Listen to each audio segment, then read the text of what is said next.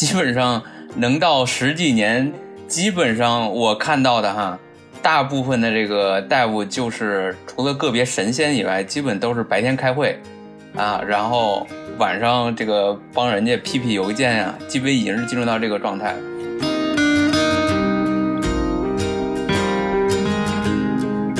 那我们一般的这种公司呢，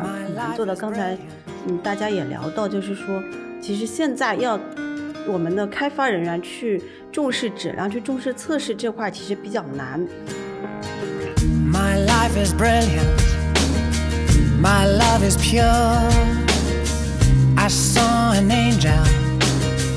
Of that I'm sure. She smiled at me on the subway. 呃，我觉得你们说的都有道理，因为毕竟站的角度可能不一样。建总可能站在现实，他看到的更多，而凯峰老师从更多的是从理性分析角度去思考这个我们应该怎么做是对的，包括冰雨老师也是。我觉得这个就是都有道理吧，因为毕竟现实和理想其实还是有时候在特定的公司是有一定差距的。但是不管怎么样，我觉得我还是比较呃，觉得这次讨论是非常有意义的，至少看到了现实，看到了我们应该追求什么。然后最后我还有一个问题想问一下，就是关于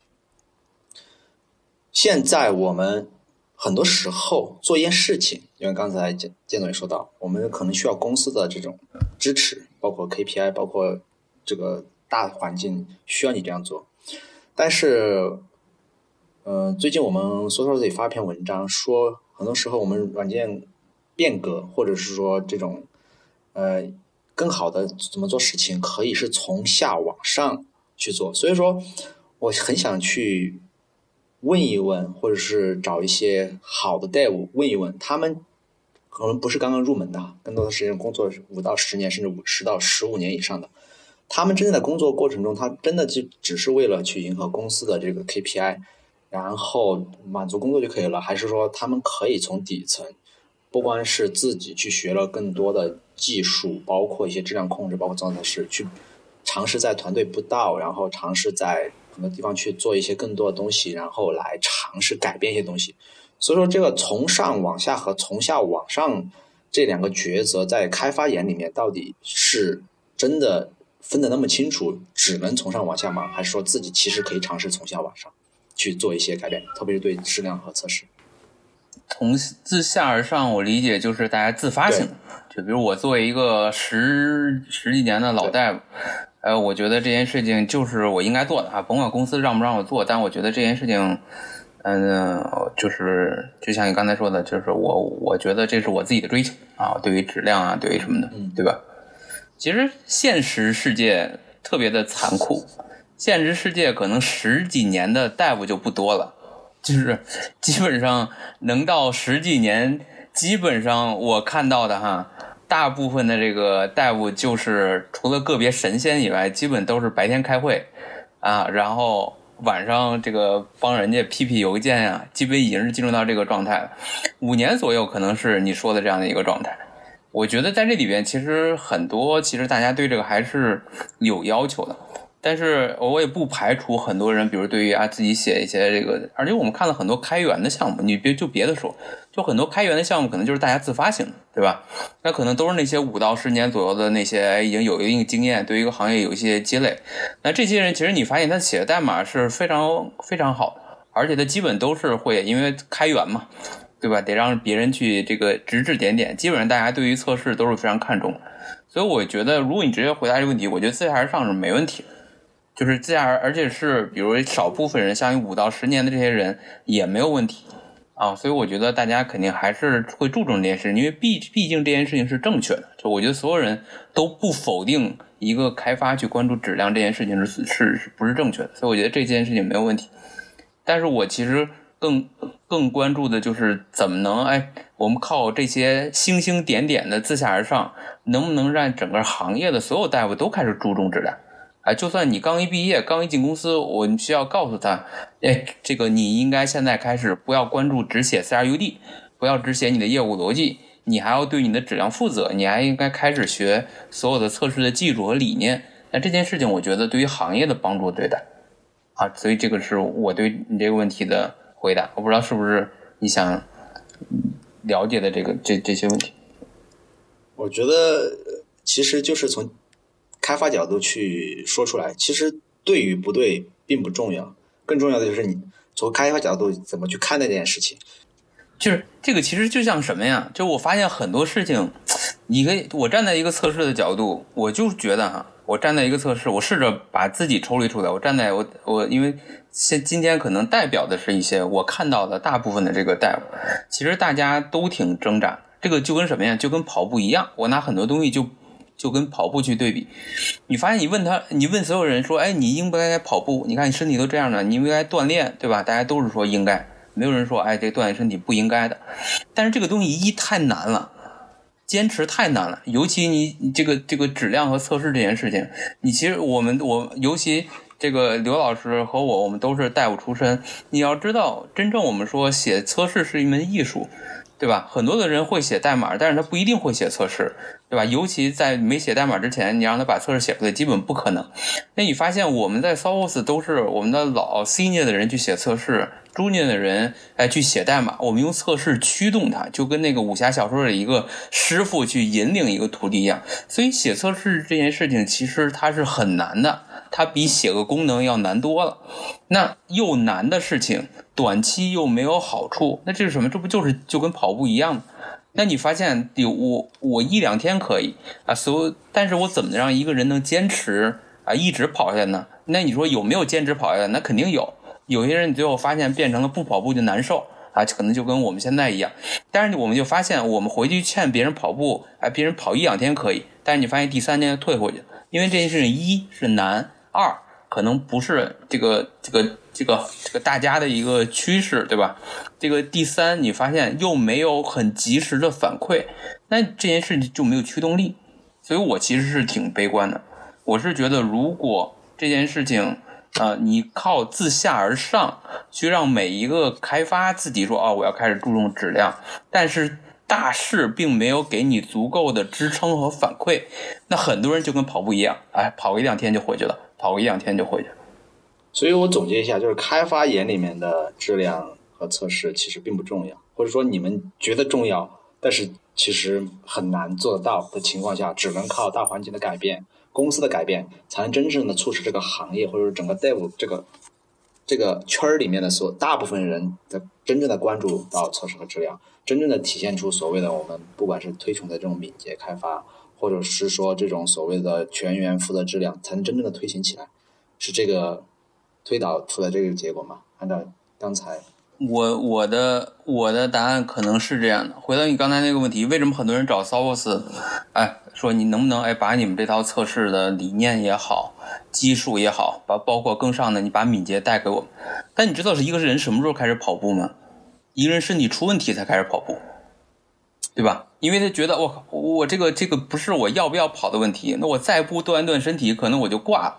就是你要知道。一个东西如果没有短期的反馈，然后又是一件很难的事情，这个东西是很难坚持。除非你这人，这个无论是一个人还是一个企业，看到了威胁啊，看到了恐惧，那你会发现他才去这个跑步。所以我们经常说，啊，前几天我们还在聊天，我们发现这个年，这个稍微岔开一点话题，我们发现年轻人呢，这个不不遛弯，老年人遛弯，其实道理都是一个啊，原因都是一个，就是就是没有时间。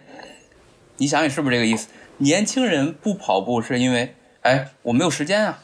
我那边还得工作，对吧？那边还得九九六，我那边还得去写 story，所以我没有时间运动。那为什么我们说啊，老年人你发现他对于运动、对于跑步非常热衷呢？他也是因为我没有时间了啊，或者我这个身体出问题了，所以这个时候我才开始重新把这些注重回来。所以我觉得，就是如果回答你刚才问题，我认为就是这样的，就是如果在整个趋势上，我们没有找到一种更好的方法啊，比如让大家弄个微信这个跑步比比赛，给大家更及时的反馈，或者说我们在行业里建立这样一个大众的认知观。你靠单个的一两个开发，在现在这样的一个趋势上，你就跟他说你应该写测试，你应该学测试，你能让他写两天，你让他学两天，但是我估计很难长久，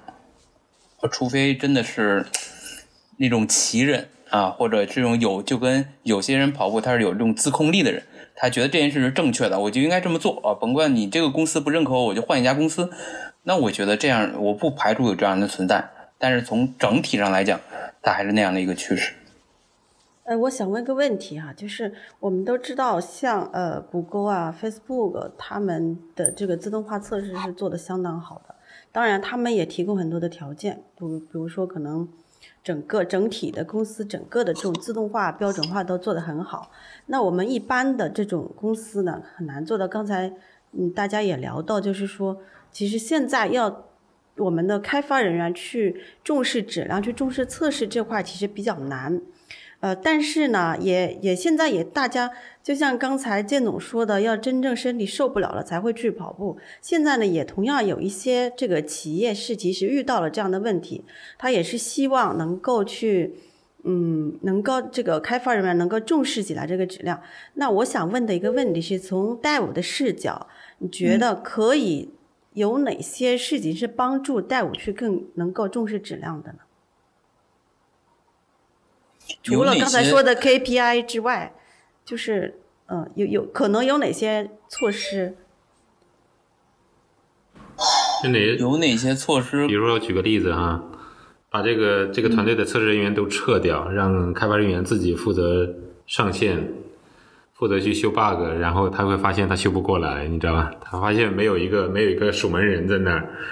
然后然后自己自动化测试也写不好，哈，单元测试也不会写。这时候就会发现，其实是需要有测试的视角的，甚至是测试。这是置之死地而后生这种一对，其实我们之前做过这样的事情。我记得，嗯，我们之前最早在一个项目上帮着他们来推这件事情，你发现只要有一个 QA 那样的角色啊，不说人，有 QA 的这样的一个专职的角色，大家是不 care 的，就是所有人都还是原来的那种方式。但是最终我们的办法就是把这个角色去掉。啊，你甭管，就是我们把角色跟职位分开，我们把这个角色去掉，就像刚才这个凯峰说的，你让这个开发就跟 DevOps 一样啊。现在我们讲 DevQA 嘛，就是你发现你没有什么可依靠的了，你没有人给你兜底了，你自己要对质量最终负责了。说白了，其实还是 KPI 驱动啊。这个因为然后你会发现大家被迫的会往这个方向去走。但我觉得这件事情在大背景上还是因为，哎，从公司的层面认可了，就是你你应该正在做这件事情。就是说白了还是 KPI 驱动。我原来很其实很不想讲 KPI，但是我发现这个人可能就是需要这样的一个这个驱动力啊，所以这个大家都希望做一些被认可的事情。我觉得这个是很多人学习和自己资源投入的一个最根本的原因，躲避不开。所以这就是我们经常说，为什么我们去改变一家公司呃做咨询，其实我们在改变的是它的文化，就是这样。而文化最终说透彻点，它就是我鼓励你做什么，不鼓励你做什么。但是，那在不完全是 KPI，我觉得这个里面有，其实就是差不多是那个意思啊。不管你叫 OKR，叫 KPI，还是叫什么东西。我们知道 KPI 其实是一种外在的这种激励因素，有没有可以影响它的内在动机的？内在动机其实是这样的，就是我们如果能多树立一些 role model 是可以的。就是这个可能是内在动机，比如对于我来讲，那可能我觉得，哎，我心中有几个技术大牛和偶像，然后他们如果一直在说，哦，你开发人员和这个技术人员，你应该注重质量，而且他们以这个为荣，哎，他们觉得，哎，一个一个这个对质量控制非常好的这样的一个开发是特别牛的一个开发，那可能会对我自下而上的产生影响，我觉得这是也是一个方向。如果我们行业里边啊，像刘老师这种这个德艺双馨啊，技术和这个 QA 都比较牛的人越来越多，那大家就相当于整个这个这个是这越来越认可这样的一个方向，那我觉得是会带动很多人往这个方向去发展。我觉得内在内在如果不是外在的这种 KPI 这种约约束的话，内在。首先要跟这个人的切身利益有关系嘛？像王健刚才举的例子，其实说白了就是 reputation，要么是 reputation，我的名声，要么就是 role model 所给自己带来的这种正向的一种影响、价值观，是吧？以及，嗯，当然，我觉得到最后带来的可能还是获得更多的人认可，是因为他看到了 role model 被被被认可，呃，一定是跟个人的切身利益有关系的，他他才会。他才会去影响到它。利益不一定是钱或者薪资或者对对对，因为刚才我呃，冰玉问这个问题，我我也始终认为，其实对于如果如果存在一个开发人员，他对于质量是很关注的话，我觉得这样的人其实在这个行业里面也是极少极少数，就是他会有两个视角。以及对于这种质量，其实是有自己很在意和有自己追求的这个方向的。不管他的利益是一个很物质的利益，还是纯粹的精神诉求啊，但是我觉得这样的人是很少的。所以回到刚才那个话题，我觉得我也挺悲观的啊，是因为这样的人就是少数啊，可能就是需要 Starbucks 来来来帮助这个行业做一些变化吧，我觉得哈。嗯，难就难在现在的潮流是如此的，比如说提到的要快啊，不断的加速，这让我想起，嗯，这让我想起 s o u t w o s 早些年间，就是一些很有经验的人加入到公司的时候，为什么对于敏捷是能够有切身的体会，而后来 s o u t w o s 招进来的一些应届生。他是很难有切身体，他只是进来就学啊，敏捷应该怎么做啊，要写测试是吧？但是对于背后的这个机理，就是为什么我觉得他能说出来，但是其实体会是没有那么深的，是因为有经验的人，比如说从破布这种模式，他开发下来，他是知道的哈，成天都在修，然后不会修，debug 几几几千行、上万行的代码，要一一行一行的 debug 过去是吧？那那个时候，其实我说我作为我来说，我可能不不太清楚我到底在做什么，为什么会。每天陷入到这样一行一行的去 debug 设断点是吧？去追到那个 root cause 那个那个导致这个 bug 的原因所在，那其实是因为这种开发模式所造成的所有的这种产生的遗留的一些问题，它需要全方位的去解决这个问题。它不仅仅是开发人员，它也需要测试人员、测试的视角，需要 TDD，需要持续集成，有很多东西，它是一连串完整的一套敏捷实践来。修正对于以前那种错误的呃开发方法所造成的这种遗留的问题啊，那对于呃当时一些新加入的应届生呃加入 s o u s 的，我觉得就会很难，他可能真的需要几年的经验之后才会才会意识到这样的问题。那回到我们今天讨论的话题，其实也是一样的，是因为不断有新人涌涌入到这个行业里面，他们对于接收到的首先第一个信号就是快速上线、快速开发，是吧？我可能要对质量有一些把控，或者是需要有测试人员帮我兜底，但是他们更多的接收到是另外一个信号，就是如何去快速，嗯，但是但是他们的视角里面，或者说他们的经验里面会容纳多大一个空间去接收一个对于质量的一种视角的呃。或者是对于测试的这种视角的加入进来，我觉得就会很难。我觉得我我对这个也挺悲观的。不管你们归悲悲不悲观，至少在国外，Facebook、Google 他们已经成为了这个这种 model 的，就是这种开发做测试的这种 model 的一个企业或者标杆嘛。很多公司都在学，虽然说没有学会，或者说只学了表皮没学到内涵，但是至少有这样的标杆的。然后可能，可能确实很多人很悲观，但是如果从一个正向角度来讲，我更愿意相信这件事情会慢慢的变好，所以说我会持续推动这件事情发生，然后尝试在我毕生的时间之内，至少在我工作毕生工作时间之内，呃，未来 退休之前会一直努力这个方向。哎，我觉得这块儿我不知道还有没有时间啊，我想插一个问题。因为从一个企业来讲，就是我现在从一个企业，它推一件事情肯定有它的原因的啊，不是因为因为我这个我是 Google，所以我就要推这个，这个事情肯定对他有帮助，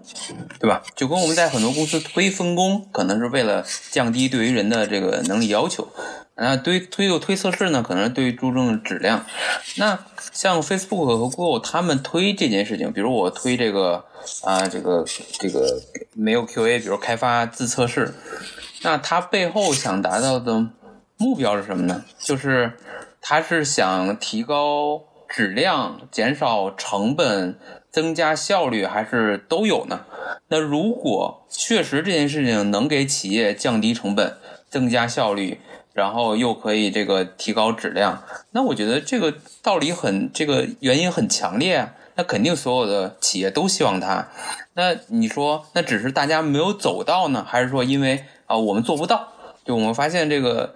这很多企业抄互联网抄那么多年，但也发现还是做不到。就很多人做敏捷也做了很多年，还是做不到。那可能是因为他的行业的原因啊，他能人的能力的问题啊，团队组织的问题。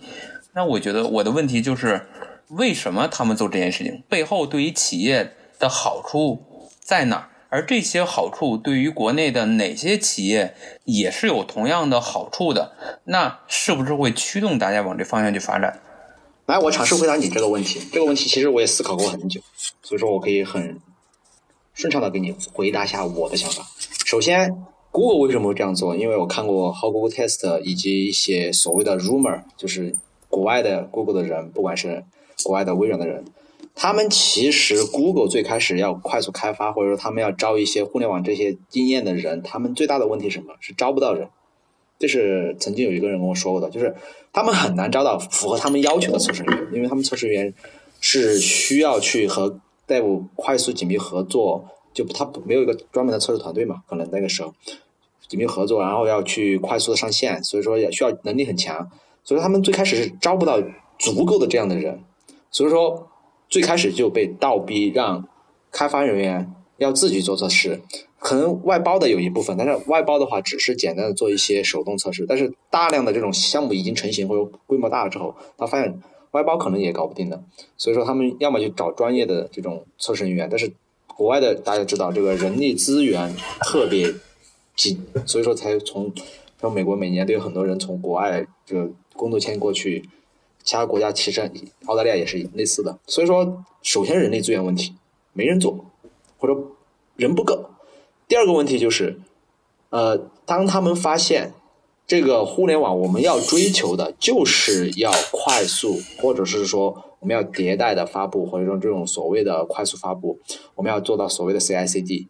那个时候可能 Google 最开始的时候，那个 CI/CD 刚刚才起来，就是上个世纪哦不上个世纪，就是两两千零几年的时候，Google 其实是在两千零几年开始的慢慢推自动化测试，这个是有有书在证明这件事情的。然后到特别是两千零零年到两千一零年这十年间，他们做了很多改变，就是所谓的这种自动化测试的引入，大规模自动化测试的实施。这个时候，他们突然发现，其实真的要做到所谓的 CI/CD，特别是互联网公司要快速的上线，必定要有大量自动化测试，这是毋庸置疑的。因为你没有自动化测试，你人是不可能对这么复杂的，比如说一个广告系统，它的一个什么各种的这种业务系统。可能搜索引擎只是 Google 一小部分，它还有很多系统，怎么能上线那么快速上线呢？不可能做多少人的点，所以说为了节省还是人力成本，我觉得，然后真正的实现所谓的这个 CI/CD 提高效率，然后因为他们尝到甜头了嘛，因为他们倒逼做了，做了之后发现确实能提高效率，能达到所谓的这个就是 CI/CD 这种理念的东西，所以说他们就持续的投入，呃。昨天呃，应该是昨天，我还在那个呃一个群里面，徐教授的群里面看到，就在说，Google 现在都没有 software engineer towards instru infrastructure 这个 team 这个角色了，没有这个 team 了。这个 team 其实由以前的测试 team 转换过来的。以前测试 team 可能关注测试，后面开始开发自动化测试的框架或者是工具。现在框架工具开发差不多。就基本上就现在就只有 software engineer 了，这个是一个一个大师在群里面分享的。所以说，其实 Google 现在已经转行到就是基本上可能有少量的测试专家，这个 Google 不否认。你可以看 Google 其实招还招少量的测试专家，包括 Facebook 也招呃 software test manager。但这部分专家可能更多的是去赋能，但是真正的测试工作，真的就是到了每个 dev。它能真正的实施起来之后，达到更高的效率，实施实施实现真正的 C C I C D，然后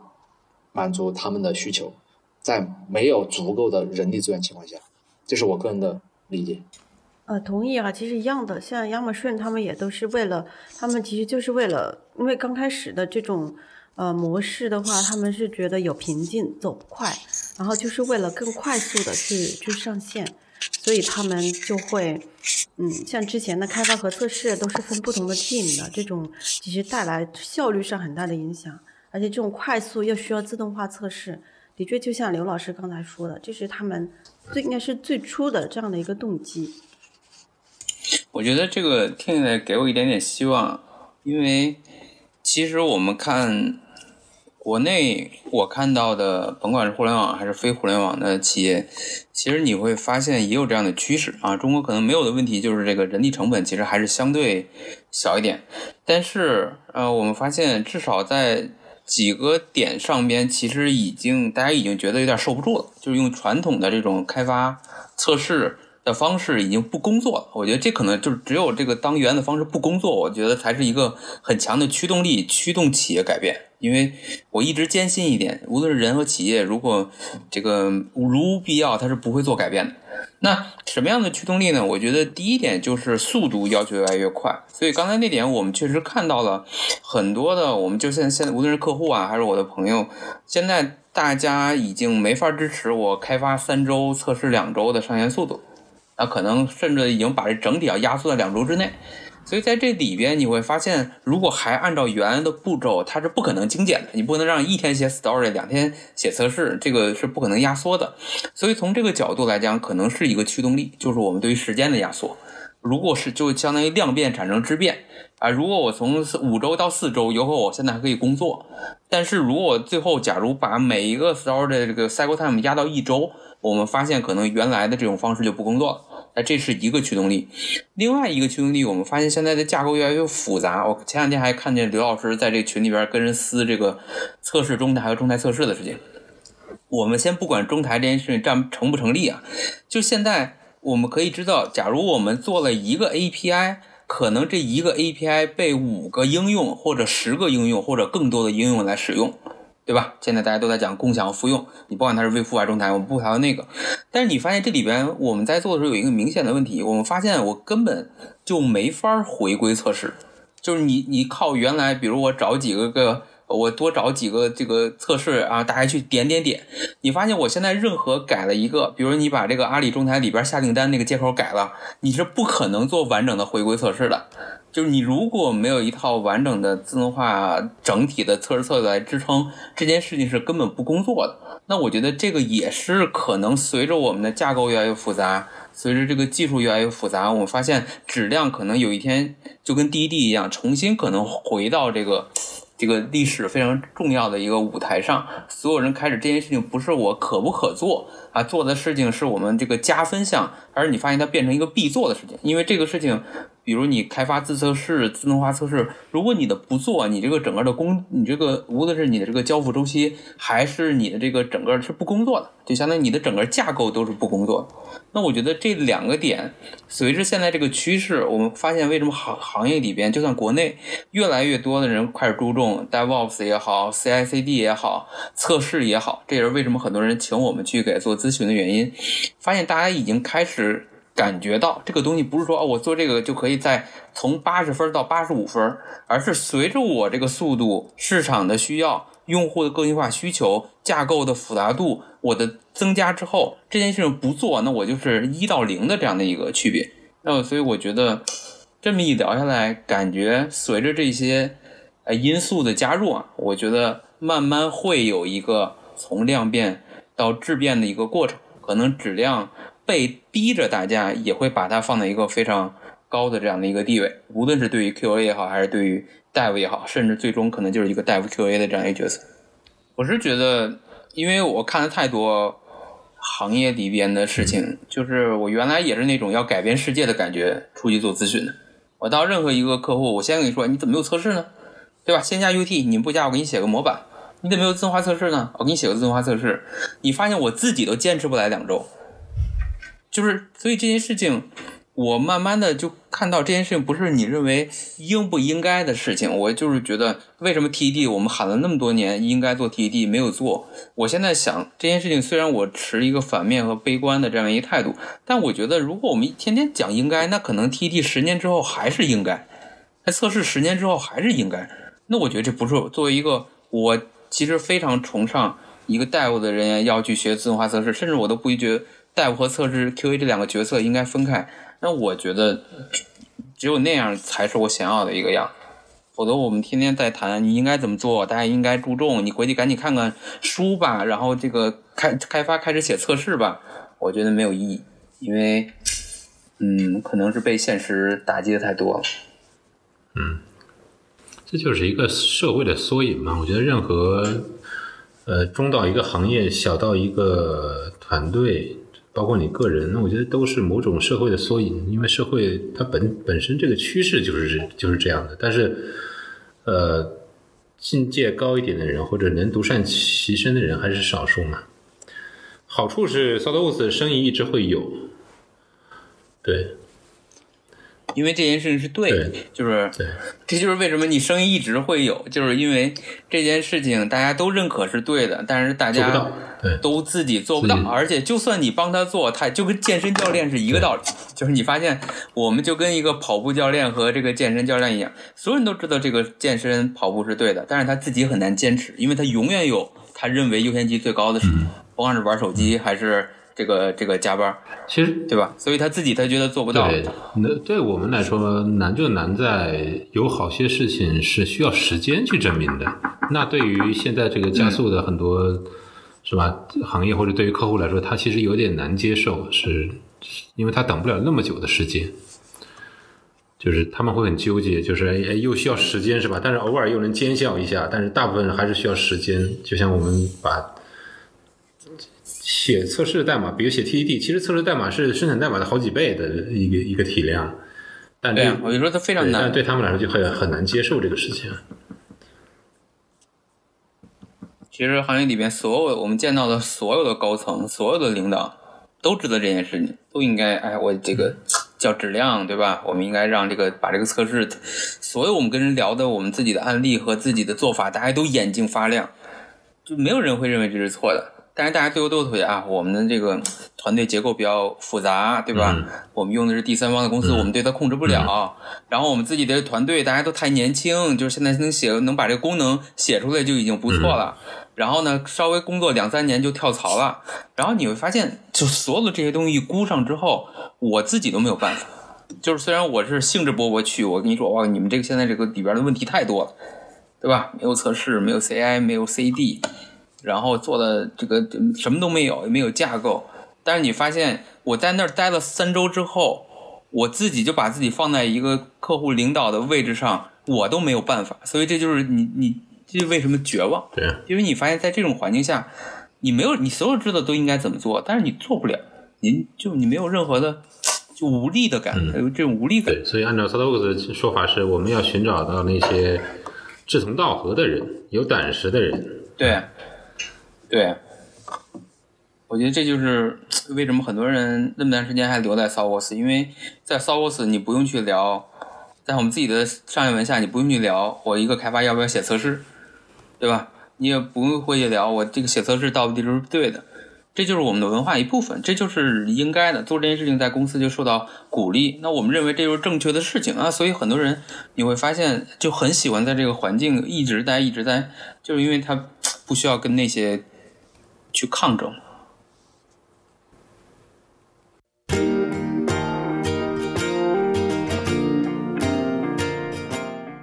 谢谢收听《质量三人行》，这是一款来自斯特沃克的播客节目。我们关注软件行业测试领域的现状和未来，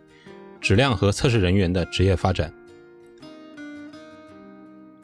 你可以在网易云音乐、喜马拉雅、蜻蜓 FM 以及泛用型播客客户端搜索“质量三人行”，订阅收听到我们的节目。